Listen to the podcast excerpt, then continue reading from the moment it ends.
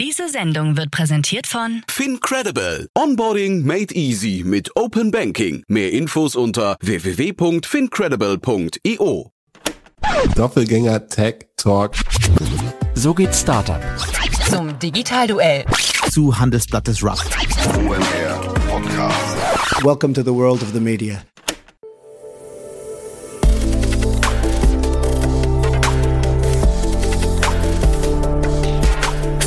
Startup Insider Daily. Media Talk. Die wichtigsten Startup-Medien im Dialog. Hallo und herzlich willkommen zu einer neuen Folge in der Rubrik Media Talk. Hier bei Media Talk stellen sich die Podcast-Hosts aller relevanten Podcasts aus und für die Startup-Szene vor. Heute zu Gast ist Marc Schlegel, Content Creator, Founder und Host von Startup Schlau. Marc hatte bereits ein Startup gegründet, welches sogar ein Exit vollzogen hat. Nun ist er Content Creator, Coach und Podcast-Host und reist mit seinem VW-Bully durch die Gegend, um inspirierende Gründerinnen und Gründer zu interviewen und deren Geschichten und Erfahrungen aufzunehmen sowie mit den eigenen von Marc abzugleichen. Wie es dazu kam, was Marc bewegt hat und was die Ziele sind, könnt ihr euch nun anhören und ich wünsche euch viel Spaß. Werbung. Sei dabei beim HTGF Family Day am 11. und 12. Juni in der Station Berlin. Für zwei Tage voller Inspiration und Business. Tauche ein in ein einzigartiges Netzwerkerlebnis mit bis zu 1500 Teilnehmenden. Erkunde das innovative Seed- und Later-Stage-Portfolio des Hightech Gründerfonds. Lass dich vom vielseitigen Programm inspirieren und knüpfe wertvolle Kontakte. Sichere dir jetzt dein Ticket. Mehr Informationen findest du unter www.family-day-htgf www.startup.de. Startup Insider Daily. Media Talk. Ja, ich bin verbunden mit Marc Schlegel. Er ist Founder und Podcast-Host von Startup Schlau. Hallo Marc, schön, dass du da bist. Servus, liebe Kira. Schön, dass ich hier sein darf. Danke für die Einladung.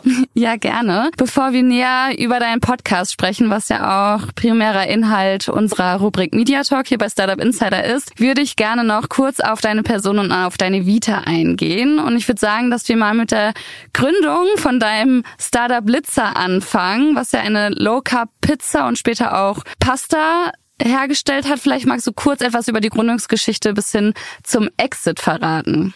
Ja, super gerne. Ähm, vielleicht noch ein bisschen vor Litzer angefangen. Ähm, Ich ähm, wollte ursprünglich mal Lehrer werden, ähm, habe äh, im Gymnasium Gestaltung und Musik als Schwerpunkt gewählt und habe dann irgendwann gemerkt, als Gründer, Geschäftsführer ist man auch ein bisschen Lehrer. Ähm, aber es erklärt etwas meinen heutigen Schwerpunkt äh, Startup Schlau. Äh, Versuch, Wissen an die nächste Gründergeneration weiterzugeben. Aber tatsächlich war Litzer nicht äh, die erste Gründung, sondern ich hatte zahlreiche äh, gescheiterte Kleinunternehmen im Vorfeld, äh, wo, wo ich mich quasi mit einem Mitgründer äh, austoben durfte. Und ähm, habe dann irgendwann meinen Weg aus der Schweiz, wo ich ursprünglich herkomme, nach Deutschland gefunden, nach Frankfurt. Ähm, habe bei der Deutschen Bank gearbeitet und gemerkt, dass Konzern nicht das Richtige ist. Da aber meinen Mitgründer kennengelernt. Und nach einigen digitalen Ideen, die nicht wirklich gefruchtet haben, also Plattform- oder App-Geschichten, wollte irgendwie das Universum, dass wir ähm, eine gesunde Pizza auf Leinsamen entwickeln. Ähm, das war überhaupt nicht Plan, weil wenn man da damals so ein bisschen in unsere Ideenbücher reinschaute, die wir uns auch gegenseitig gepitcht haben und die wir gerankt haben nach wie, wie schnell kann man damit Geld verdienen, wie groß ist der Markt und so weiter, da war einfach Litzer nicht drauf. Also wir sind da sehr, sehr rational rangegangen ähm, an eine Geschichte, ähm, die ja noch nachher ganz anders kommen sollte, weil ähm, tatsächlich bei so einem Abendessen ähm, wo wir über verschiedene App-Ideen sprechen wollten mit Freunden, hat mein Mitgründer Matthias eine Pizza auf Leinsamenbasis serviert. Und die hat all diesen Digitalideen die komplette Show gestohlen. Und ich erinnere mich noch, wie Flo, einer unserer Kumpel, gesagt hat, Jungs, saugeil, wieso verkauft ihr nicht sowas? Ähm, und wir dann halt am nächsten Tag recherchiert haben, ja, was gibt's schon in dem Bereich? Und wir haben nichts dergleichen gefunden. Und das waren die Anfänge, ähm, warum wir zu einer Idee, die ja eigentlich gar nicht so in unsere Vita reingepasst hat, gesagt haben, hey, lass der Idee eine Chance geben und äh, sind so von einem kleinen Streetfood-Hinterhofmarkt in einen Foodtruck reingestolpert, ähm, haben eine fertige Pizza prototypiert oder getestet, ähm, die am Markt, vor allem bei Leuten mit einer Glutenallergie oder Intoleranz, ähm, gut ankam. Die hat, äh, ja, die hat sehr viel Anklang gefunden und haben uns letztlich motiviert, zu dieser für uns ja wirklich geisteskranken Idee äh, Ja zu sagen und das weiter zu verfolgen und zu all den digitalen Ideen, die wir eigentlich umsetzen wollten, ähm, die erstmal auf Eis zu legen. Und ja, so ging die Reise weiter vom, vom Foodtruck in die eigene kleine Teigproduktion ähm, haben da einen Frischteig entwickelt, weil die Leute halt nicht nur die fertige Pizza aus dem Foodtruck wollten, sondern primär den Boden, damit sie zu Hause drauf machen können, worauf sie Lust haben. Und der Weg ging weiter in Kürze äh, zur Höhle der Löwen, Aufbau einer eigenen Teigproduktion, ähm, Wachstum auf weit über 50 Leute und über 5 Millionen Jahresumsatz und dann 2020 äh, den Unternehmensverkauf. Hattest du eigentlich schon vorher Erfahrungen in der Gastro? Weil ich habe mir deine ähm, allererste Folge angehört und da ging es ja auch, glaube ich, um ein Food-Startup. Und äh, die, die Gästin meinte ja, dass äh, am Ende ein Learning war, dass so ein, so ein richtiger Gastronom noch gefehlt hat. Wie war das denn bei euch? Ja, das war bei uns, äh, das war bei uns genauso. Bei uns hat wahrscheinlich nicht nur eine, sondern vielleicht zwei Gastronomen gefehlt. Also wir hatten mit Gastro beide nichts am Hut. Ähm, äh, Matthias vielleicht noch ein bisschen eher, der kommt aus einer Metzgerfamilie, also da war zumindest ein Bezug zu, zu Lebensmittel und Lebensmittelproduktion. Mhm. Ähm, aber Gastro war nie, äh, war nie wirklich auf dem Plan. Auch wenn wir uns damals, also als, als in den äh, Litzer Anfängen war, haben wir uns ein bisschen umgeschaut, was ist denn das für ein Markt? Ähm, gesunde Pizza, Tiefkühlpizzen, wie viele Tiefkühlpizzen werden werden in Deutschland gegessen und wir kamen drauf, hey, das ist schon ein riesiger Markt, weil allein in Deutschland damals, vielleicht ist heute ein bisschen mehr, werden mhm. pro Jahr etwa eine Milliarde Tiefkühlpizzen gegessen. Wir haben uns damals so ganz naiv gedacht, wo wenn wir mit einer gesunden Variante irgendwann mal im Edeka-Regal äh, diesen Markt erobern können, da nur ein Prozent äh, erreichen, dann sind das ja schon flockige zehn Millionen. Also äh, lass das mal irgendwie testen. Und ja. testen war halt am einfachsten ähm, in, in dieser Gastrowelt, wobei nicht mit einem eigenen Restaurant halt, sondern mit so einem ersten Marktstand. Und das ist aber eigentlich die, das ist die beste Feldforschung. Ähm, ja. Und auch wenn wir ganz wenige Gastro-Skills hatten, haben wir, glaube ich, am Anfang einfach viel über Sympathie und Charme weggemacht. Also ich, ich erinnere mich an den ersten Marktverkauf, da, da hat halt niemand das bekommen, was er eigentlich bestellt hat, weil wir die Post-its vertauscht haben, weil wir selbst die Rezepturen vermischt haben. Aber wir hatten irgendwie Spaß dabei und haben auch irgendwie, glaube ich, viel Entertainment gemacht, aber mussten dann so über die Monate schon auch uns selbst eingestehen, die geborenen Gastronomen sind wir nicht. ähm, wir, wir sind bestimmt gute Entertainer, äh, wir können gut mit Computer und Technik, aber ja, zum, zum wirklichen Gastronomen hat uns, hat uns einiges gefehlt. Deswegen flog dann auch so die eine Geschäftsidee, ein Restaurant-Franchise aus Litzer zu machen, schnell raus, weil das halt ganz viel Gastro-Skills äh, benötigt ah, okay. hätte. Mm. Ich verstehe, aber trotzdem irgendwie mega lustig, dass ihr gesagt habt, so wir machen das jetzt einfach selbst. Ähm, dann habt ihr wahrscheinlich verschiedene Rezepte einfach ausprobiert und geschaut, wie so die Resonanz war. Also genau. so stelle ich mir das in meinem Kopf vor. Genau. Also es, es war nicht nur der Wunsch, das selbst zu machen, sondern es war auch die Notwendigkeit. Wir haben niemanden gefunden, der das für uns produzieren konnte oder wollte. Ja. Ähm, und jetzt muss man sich auch die, die Geschichte vergegenwärtigen, wenn halt so zwei Ex-Banker, äh, die ehemals Anzug getragen haben, sich einfach irgendwie eine Bäckerschürze umwerfen und dann mit großen Produzenten sprechen, ob sie einen Teig aus Leinsamen, von dem sie noch nie was gehört haben, ob sie den für uns produzieren können, dann natürlich jeder die Tür zugeknallt und, sagt, und uns den Vogel gezeigt. Also wir waren auch so in der echten Notwendigkeit, ähm, dieses Produkt auch selbst herzustellen ähm, damals auf kleiner Flamme und das auch selbst zu testen. Also wir hatten sowohl die Angebotsseite, ähm, wir mussten das Produkt herstellen, als auch die mhm. Nachfrageseite, es auf dem Markt zu verkaufen und zu gucken, gibt es da sowas wie ein ein Product Market Fit. Ja. obwohl uns eigentlich Low Carb wichtig war, das das war so ein äh, Treiber primär von meinem Mitgründer, ähm, der aufgrund äh, einer Sportverletzung seine Ernährung umgestellt hat auf Low Carb. Mhm kam aber nachher am Markt primär das, äh, das Thema glutenfrei mega gut an. Und das war diese sehr harte Zielgruppe, die uns motiviert hat, zu dieser für uns eigentlich Spaßidee Ja zu sagen und da mhm. weiter rein zu investieren. Spannend, ja. Und dann wart ihr ja 2016 bei der Höhle der Löwen und habt 150.000 Euro Investment bekommen.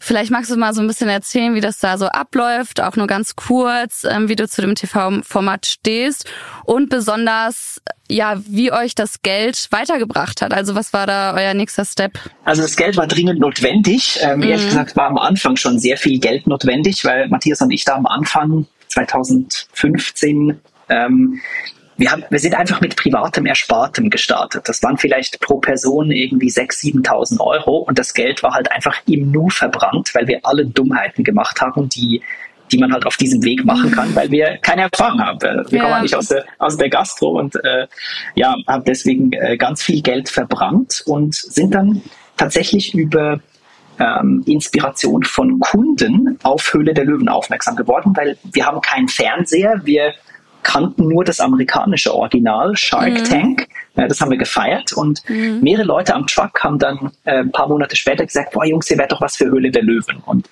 wir haben das ehrlich gesagt nicht so ernst genommen ähm, und hatten dann irgendwann so gegen Ende Food Truck Saison ähm, 2015 haben wir gesagt, ja gut, dann lass uns halt auch irgendwie bei Höhle der Löwen bewerben. Aber das war eher so Priorität 741, ja. auch noch auf der To-Do-Liste. Und haben dann so einen Fragebogen ausgefüllt, äh, online bei Sony, weil Sony ist quasi die Produktionsfirma für den Fernsehsender Vox.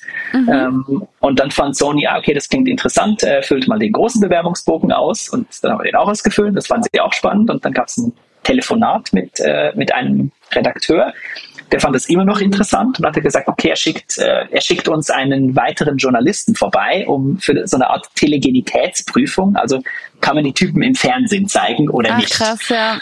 Da kam wirklich einer zu uns in die Wohnung, wir haben damals auch mhm. zusammen gewohnt und ähm, hat da so ein paar Aufnahmen gemacht und äh, Vox, der Sender, entschied dann, okay, äh, finden wir cool, euch laden wir nach Köln ein. Und dann kam es also zur, äh, sollte es zur Aufzeichnung kommen, aber die sollte sehr früh passieren. Ähm, damals schon im Januar 2016. Also 15 ähm, sind wir gerade quasi, quasi raus aus dem Geschäftsmodell Foodtruck mit dem Wunsch, einen eigenen Online-Shop zu starten, um da mhm. nicht mehr eine fertige Pizza, sondern unseren Pizzaboden zu verkaufen. Und dann haben wir gesagt, ja, aber das macht keinen Sinn, Leute, ähm, uns da im Januar aufzunehmen, weil wir sind gerade in den Vorbereitungen für den Shopstart im Februar. Und dann haben wir es mit Biegen und Brechen hinbekommen, dass unsere Aufzeichnung auf April verschoben wurde. Und ähm, das Momentum haben wir dann natürlich genutzt, ähm, zum Shopstart ganz viel Alarm zu machen und ja. haben sehr, sehr gute Zahlen hinbekommen. Wir haben nämlich in den ersten sieben Wochen fast 70.000 Euro Umsatz gemacht mit frischem Teig nur online. Wow, ja. Ähm, und das hat richtig, richtig eingeschlagen und mit den Zahlen waren wir dann ähm, in der Höhle der Löwen und das hat äh, Thelen und Maschmeyer begeistert ähm, und waren de facto ich mich richtig erinnere, fast zwei Stunden ähm, in der Höhle der Löwen, was aber nachher zusammengeschnitten wird auf so, ich weiß nicht, 12, 13 Minuten.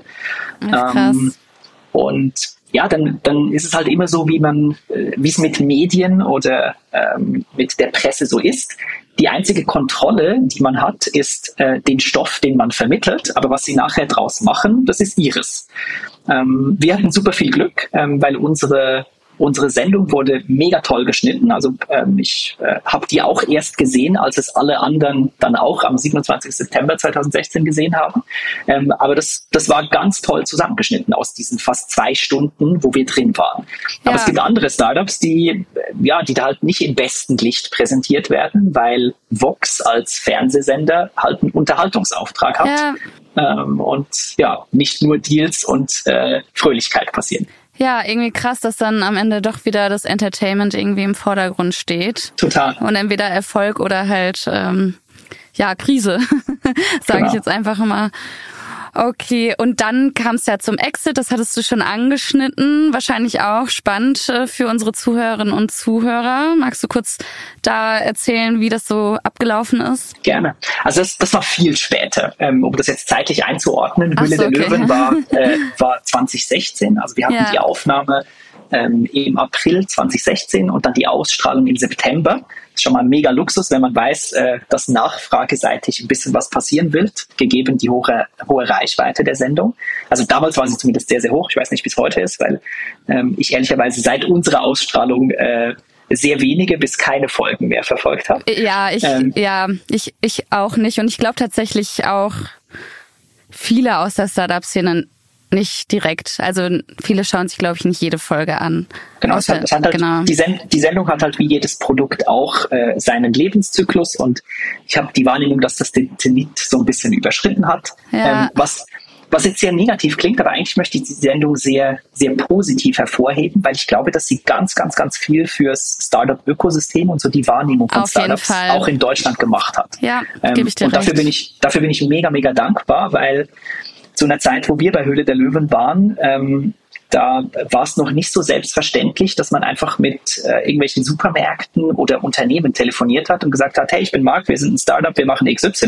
Mhm. Ähm, da hat man uns nicht ausgelacht, aber nicht wirklich ernst genommen und Ja. heute wird es ernst genommen. Ähm, heute hört man denen zu und ich will Total. es nicht, ich will das nicht nur auf Höhle der Löwen projizieren, aber das war bestimmt auch ein, ein wichtiger Teil dieser ja, wahrscheinlich kulturprägenden Startup-Nummer, die wir, die wir heute so haben. Total. Um, Da um das auch dem, dem Mainstream halt so ein bisschen mehr zu erklären. Korrekt, Dass ja. das Wort Startup nicht mehr so weit entfernt sich anhört.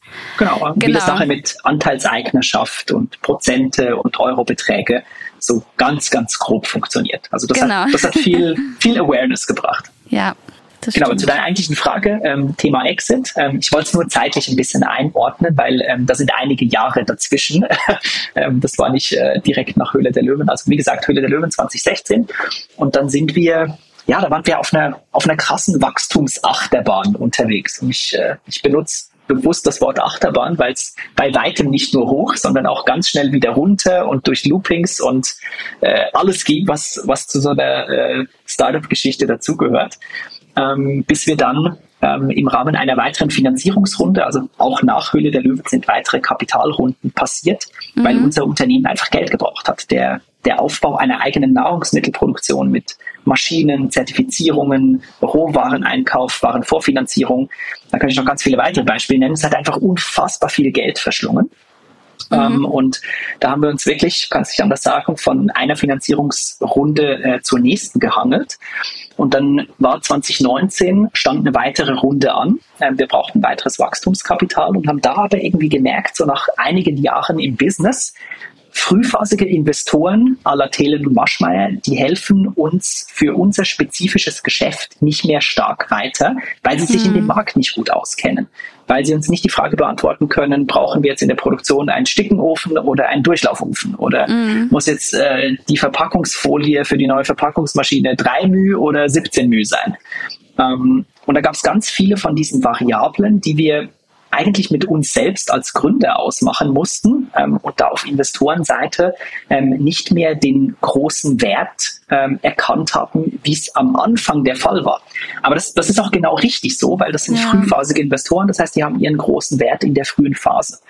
Und so kam es, dass wir in dieser Finanzierungsrunde halt nicht weiter ähm, Venture Capitalists angegangen sind, sondern eher mit strategischen Investoren gesprochen haben. Das ist ein schönes Wort. Was das bedeutet, sind große Unternehmen, global aufgestellt, ähm, die halt einfach verstehen, wie dieser Markt funktioniert, die sich in Produktionsthemen gut auskennen, äh, die den Vertrieb drauf haben und die eher so Flughöhe 500 Millionen Umsatz aufwärts pro Jahr machen. Also wirklich große Unternehmen, riesige Familienunternehmen oder Konzerne. Aber im Gespräch mit denen ist das halt ein anderer Schnack. Ähm, wir haben festgestellt, dass die, die Liga-Unternehmen wenig Lust haben, sich mit 1,79 Prozent an einer im Vergleich kleinen Startup-Klitsche zu beteiligen, sondern ähm, da gab es einige im Rennen bei uns, die gesagt haben, hey, wir finden den Case spannend, wir haben da Lust drauf, ähm, aber dann wollen wir die Mehrheit haben, weil dann können wir das Unternehmen auch als Tochtergesellschaft im Konzern konsolidieren. Ja, Das war, das war am Anfang gar nicht so ähm, das Ansinnen von Matthias und mir, aber wir haben gemerkt über äh, viele Monate und ganz viele Gespräche, dass der große Wachstumshebel für unser Unternehmen in einem strategischen Partner liegt, der nicht nur finanzkräftig ist, sondern der vor allem Know-how hat, der gut aufgestellt ist, der Prozesse kennt, äh, der uns mit Kontakten unterstützen kann und der einfach ein krasses Tiefenwissen im sowohl produzierenden Gewerbe, also Lebensmittelproduzierenden Gewerbe, als auch im Vertrieb mitbringt. Und haben uns letztlich dann äh, dafür für diesen Weg entschieden und äh, ich bin heute auch ultra dankbar, dass das, dass das genauso passiert ist und wir das Unternehmen an äh, ein großes Hamburger Familienunternehmen verkaufen konnten, beziehungsweise die als strategischen Partner gewonnen haben. ja. Ich meine, so, das streben ja auch viele Startups an, so ein Exit. Deswegen sollte es dann vielleicht bei euch einfach zu dem Zeitpunkt sein. Äh, Und äh, arbeitest du da eigentlich noch? Nein, schon lange nicht mehr. Also wir haben das ähm, Unternehmen äh, 20 verkauft, ähm, waren dann noch angestellte Geschäftsführer, mhm. ähm, aber habe, haben, in, haben in einem Zeitraum von einem Jahr die Geschäftsführung auch an einen Nachfolger übergeben ähm, und waren dann äh, 2021 ähm, auch operativ ähm, nicht mehr im Unternehmen tätig. Ach so, alles klar. Und dann ähm, hast du dich selbstständig gemacht und Startup schlau gegründet sozusagen. Noch, noch nicht. Äh, das, das, muss, das musste erst reifen, weil ähm, ehrlicherweise war ich ähm, nach dem Unternehmensverkauf und ähm, auch aus dem Ausscheiden der Geschäftsführung ähm, nach so sechs, sieben Jahren äh, krass intensiven Startup-Aufbau äh, mit äh, unfassbar viel äh, Druck, Risiko und so weiter mhm. ähm, im Batterieladelevels schon nicht bei einer 10 von 10, sondern ja. äh, eher so bei einem Prozent und habe ähm, hab nicht Wochen, sondern eher Monate gebraucht, um aus diesem ganz, ganz intensiven Setting äh, mal so ein bisschen rauszufinden mhm. und ähm, mir irgendwie Zeit für mich zu nehmen. Hab, ähm, ich habe ganz viel äh, Personal Development gemacht, ich habe ganz viele Seminare besucht, äh, Retreats, habe viel gelesen, viel Podcasts gehört ähm, und bin rückblickend sehr stolz, diese, diese Phase eingeschoben zu haben, weil der Klassiker wäre gewesen, ähm, auch nach diesen Exit-Mitteilungen in der Presse, mhm. dass man sofort das nächste Ding startet mhm. oder äh, irgendwie bei einem befreundeten Gründer einsteigt. Und da gab es einige Angebote, äh, na, mega geil, jetzt habt ihr verkauft hier, ich brauche hier jemanden Co-Founder, mhm. diesen Markt aufbauen, das Produkt entwickeln, äh, da was zusammen gründen.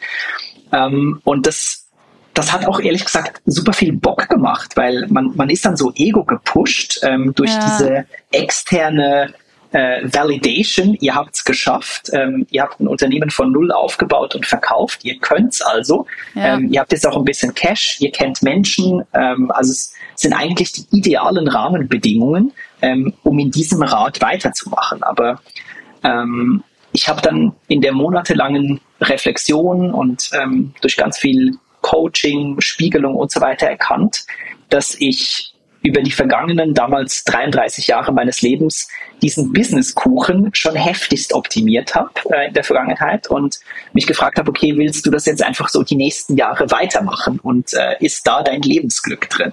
Mhm. Dann gab es noch einen privaten Event. Mein, äh, meine Oma ist damals gestorben und äh, sie war der erste Mensch, den ich, ähm, den ich quasi beim Sterben begleiten durfte. Also ich war quasi oh, physisch da vor Ort. Und das war mir ein ganz, ganz, ganz krasser Spiegel ähm, im Leben, weil ich irgendwann halt auch mal da liegen werde, hoffentlich Total, mit 80 ja. plus, im Leben das zu machen, was, was dir wirklich Bock macht und nicht das, was sich auf Gründerszene oder Business Insider am besten liest ähm, ja. oder was andere von dir erwarten oder was auch immer. Mhm. Und ich habe für mich dann ähm, auch während einer großen Camperreise. Ich, ich habe nach dem Unternehmensverkauf einen Camper gekauft und war mit meiner Frau sieben Monate auf Reisen während Corona von Frankfurt bis nach Athen und wieder zurück. Ähm, ich habe so auf dieser Reise auch miterkannt, ähm, was ich ursprünglich mal werden wollte, äh, wie ich es eingangs mal erwähnt habe. Ich wollte Lehrer werden. Ähm, aber ich wollte nicht so ein Zeigefingerlehrer werden, sondern ähm, ich hatte Lust, viel von was ich lernen durfte, an die nächste Gründergeneration oder allgemein Gründer weiterzugeben. Mhm. Ähm, und das war so der Startschuss, diese Erkenntnis für was heute Startup Schlau heißt.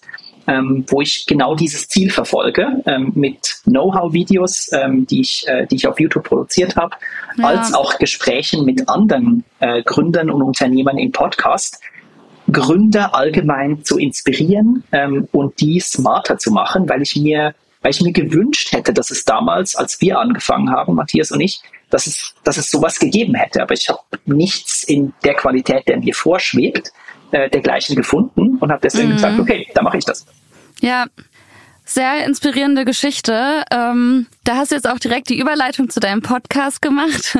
Vielen Dank dafür. Ich habe direkt die Frage, ist es äh, der Van, mit dem du die Podcasts aufnimmst? Weil das sieht man auch alles schön in deinen Videos, ähm, wie das alles aufgebaut ist. Ist es derselbe Van, mit dem du auch auf Reisen warst? Nee, es ist tatsächlich nicht derselbe Van. ähm, die Geschichte ist ganz lustig, weil natürlich war mein Gedanke, ähm, es, es im gleichen Van mal zu, mal zu testen. Ja. Ich habe das, ich hab das da auch getestet. Ähm, jetzt muss man dazu sagen, dass, ich, was, dass mich meine Frau da sehr, sehr gut kennt ähm, und gesagt hat, Marc, wenn das Ding nicht in unserer Tiefgarage steht, dann nutzt du das Teil eh nicht. Also du brauchst irgendein Fahrzeug, was halt einfach direkt und sofort zugänglich ist.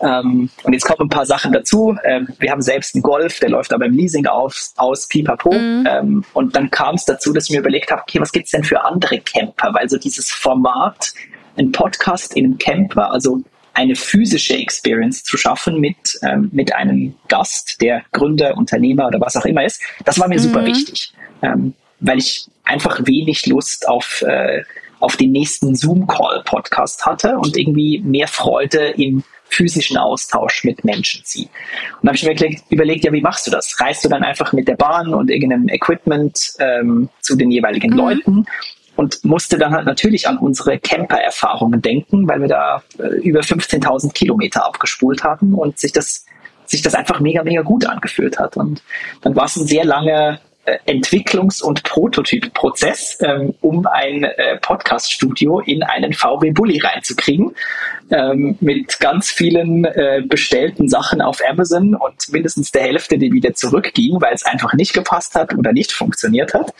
Ähm, und die Idee dazu, mit der gehe ich schon etwas länger mhm. schwanger, aber wirklich in Aktion getreten ähm, bin ich damit im Frühling diesen Jahres war dann Tauchurlaub äh, auf Ägypten und irgendwie kam mir das da und hat mich seither nicht mehr losgelassen. Mhm. Und ich habe äh, ich hab alle VWT6 Videos auf YouTube durchgeschaut und ähm, habe mir überlegt, wie man das machen kann. Habe mhm. mich zusammengetan mit einem äh, Nachbar und Freund, der, ähm, der sehr, sehr smart ist mit so äh, digital äh, Foto, Videografie-Themen und habe mit ihm zusammen ähm, ich habe mal bei Roadsurfer so einen T6 gemietet für ein ja. Wochenende und da haben wir ganz viel Technik getestet und so kam eins zum anderen und ähm, dieses Setup steht jetzt da und ich habe gerade einfach die, die größte Freude, mit diesem Ding da rumzucruisen ähm, und die die Heldenreise oder die Gründerreise meines Gastes äh, in einem Podcastgespräch nachzuvollziehen. Und das macht beiden, sowohl mir als Host als auch dem Gast, äh, bisher riesigen Spaß. Also aus jedem Gespräch, äh, aus dem ich bisher rausging, war so eine super positive, beschwingte Energie und äh, die macht Lust weiterzumachen. Ja. Äh, wie ist es denn dann? Reist du mit dem äh, Bus dann zu den Gästen hin oder Genau. Ja, das ist ja cool. Ja, also die, also die mein USP äh, aus Podcast-Sicht gesprochen ist, du musst einfach aus, du, wenn du willst, kannst du einfach kurz aus deinem Büro oder deinem äh, Privathaus rausstolpern. Ich stehe vor deiner Tür auf dem Parkplatz. Ja. Äh, es ist alles eingerichtet äh, und wir haben einfach ein cooles Gespräch und Kaffee gibt's ja. auch. Nee, stelle ich mir richtig cool vor, weil dann hast du ja auch direkt so ein eine persönliche Einstellung zu den Gästen, wenn du auch schon direkt in deren Umgebung und sonst was bist. Richtig cool. Das heißt, ähm, du Du produzierst den Podcast komplett alleine oder gibt es ein Team dahinter? Ähm, nee, ich habe ein kleines ah, okay. Team. Ähm, das sind äh, zwei Freelancer. Ähm, ich habe eine persönliche Assistentin, die sich um ein paar Themen beim Podcast kümmert und ich habe einen äh, Freelance-Cutter, ähm, einen jungen Studenten oder eigentlich einen MacGyver, weil der äh, ein unfassbares Talent hat, ähm, diese Videoformate nachher in spannende Appetithäppchen, Shorts, Reels und so weiter mhm. zu packen.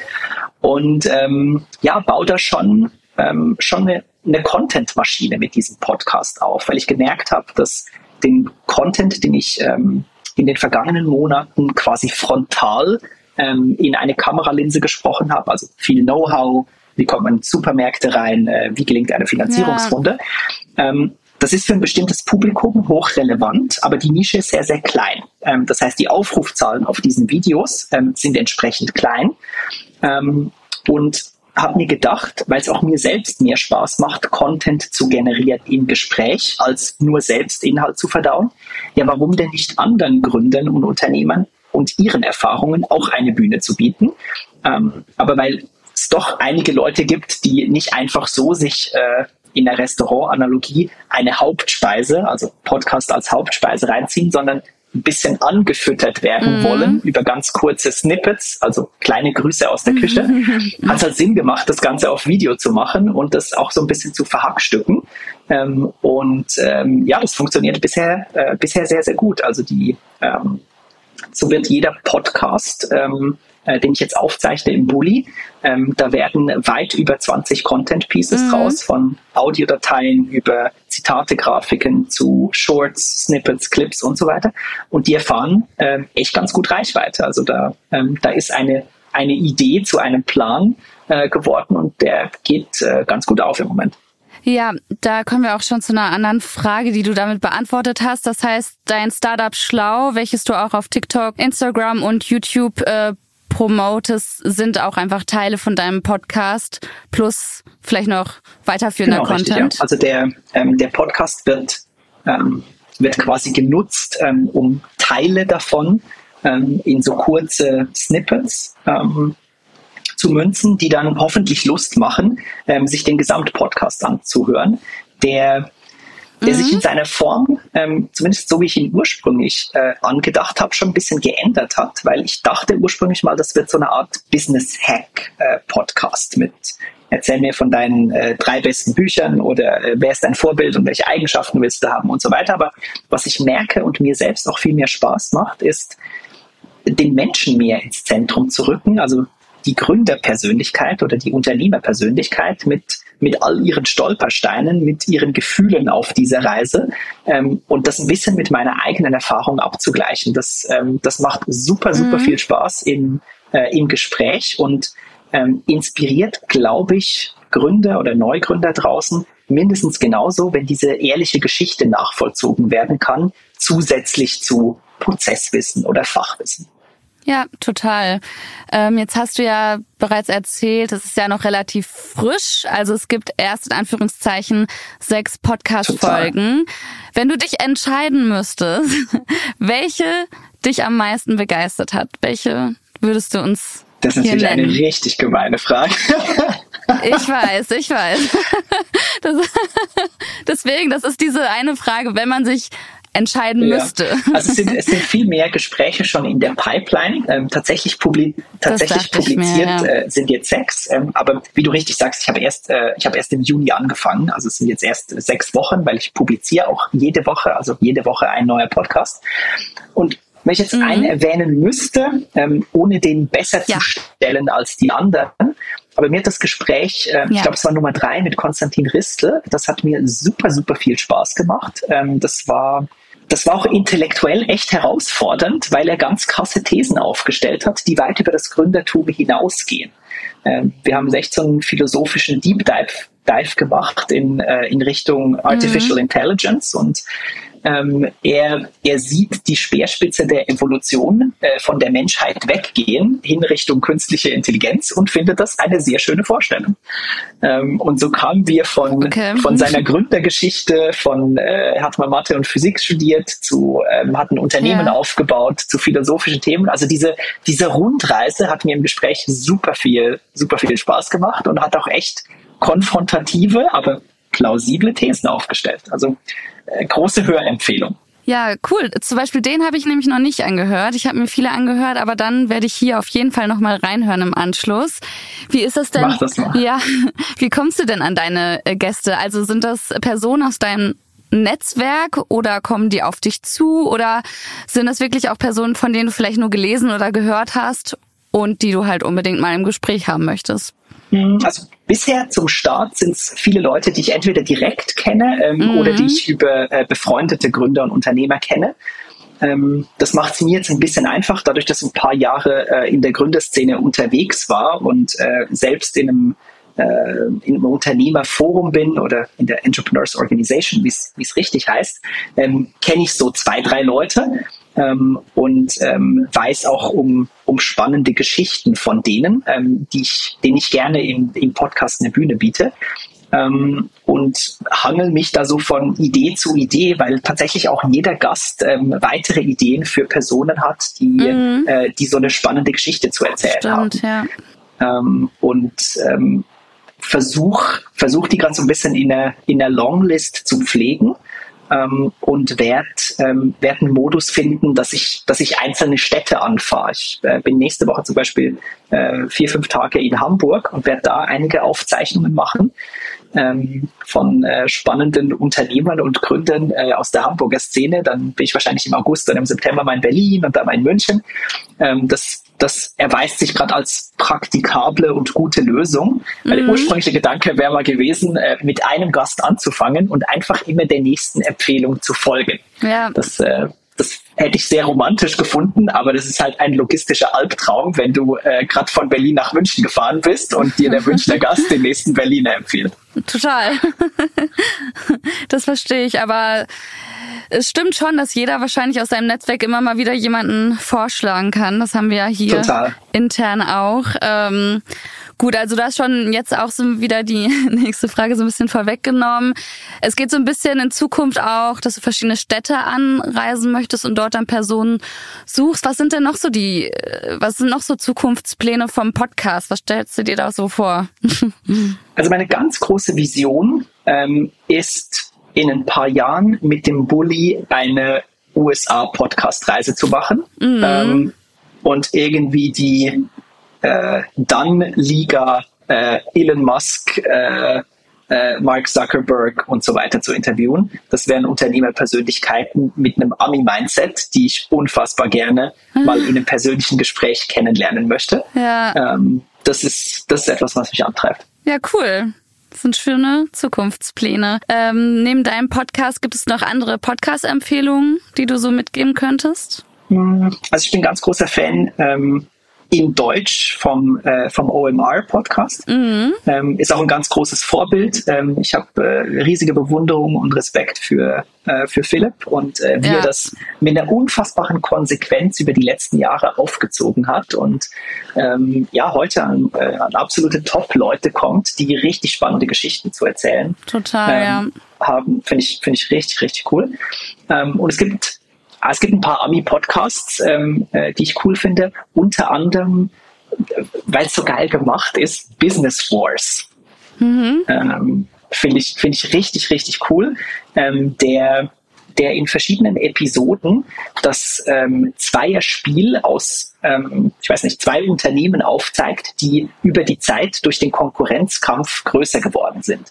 Ähm, ob das jetzt äh, Microsoft Internet Explorer und Netscape ist oder Ferrari und Lamborghini oder mhm. Kellogg's und äh, General Mills, richtig, richtig spannend und richtig cool, weil das ja so ein bisschen wirtschaftliches Verständnis fördert, Voll. welches Ökosystem es braucht, um richtig große Player ähm, herauszubringen. Und das ist eigentlich fast ein bisschen ironisch ist, weil man Konkurrenz so als negativ abtut, aber das Konkurrenz was richtig Gutes hat, weil sie die beiden konkurrierenden Player im Spiel stärker machen. Total, es treibt ja auch an. Es muss ja nicht immer genau. negativ gesehen werden. Es gibt ja auch nette Konkurrent Konkurrentinnen und Konkurrenten. Genau. Genau. cool, danke schön für die Tipps. Ähm, gibt es denn zum Schluss noch etwas, was du noch zu deinem Podcast oder zu deiner Arbeit als Content Creator Coach und Keynote Speaker teilen möchtest? Oder gibt es ein Thema, was wir hier vergessen haben anzusprechen? Vielleicht noch vielleicht das perfekte Pizzarezept. ähm, vielleicht das perfekte Pizzarezept habe ich nicht, aber ähm, den Kassenschlager, den wir damals bei Litzer hatten, ja. haben wir Avocado-Bums genannt. ähm, und äh, das war eine Pizza äh, natürlich mit Avocado drauf, mit Brokkoli ähm, und eine, also klassisch Pizza, äh, Tomatensauce mit Avocado und Brokkoli und feinen Chili-Fäden obendrauf. Der kam uh. sehr, sehr gut an. Oh, das klingt richtig gut, ja. Das, äh, Dankeschön. und sonst noch zu deiner, äh, zu deinem Podcast oder zu deiner Arbeit? Ähm, vielleicht allgemein der, der Arbeit als Content Creator, ähm, falls, das, falls das jemand auch erstrebenswert findet. Ich glaube, das ist wie jedes Startup selbst, das ist eine sehr, sehr lange Reise. Ähm, und ich glaube, man tut gut daran, ähm, sich über einen ziemlich langen Zeitraum für dieses Spiel zu committen ähm, und das nicht nur als Projekt zu sehen.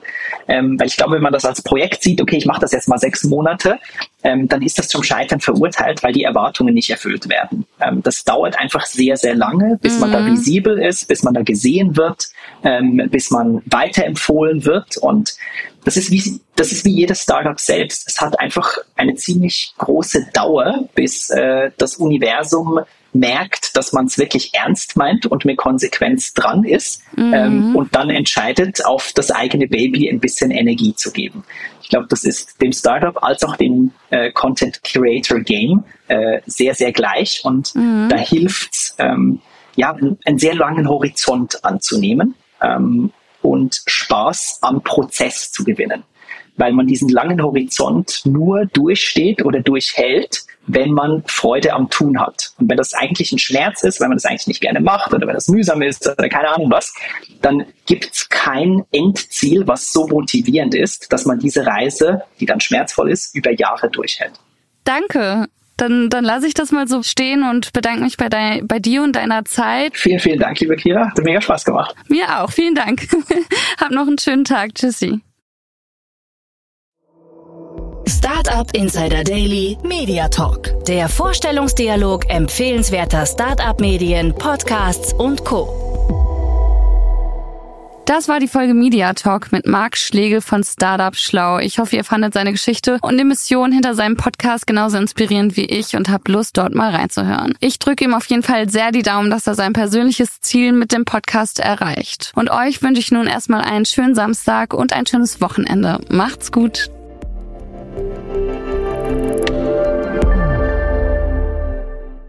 Diese Sendung wurde präsentiert von Fincredible. Onboarding made easy mit Open Banking. Mehr Infos unter www.fincredible.io.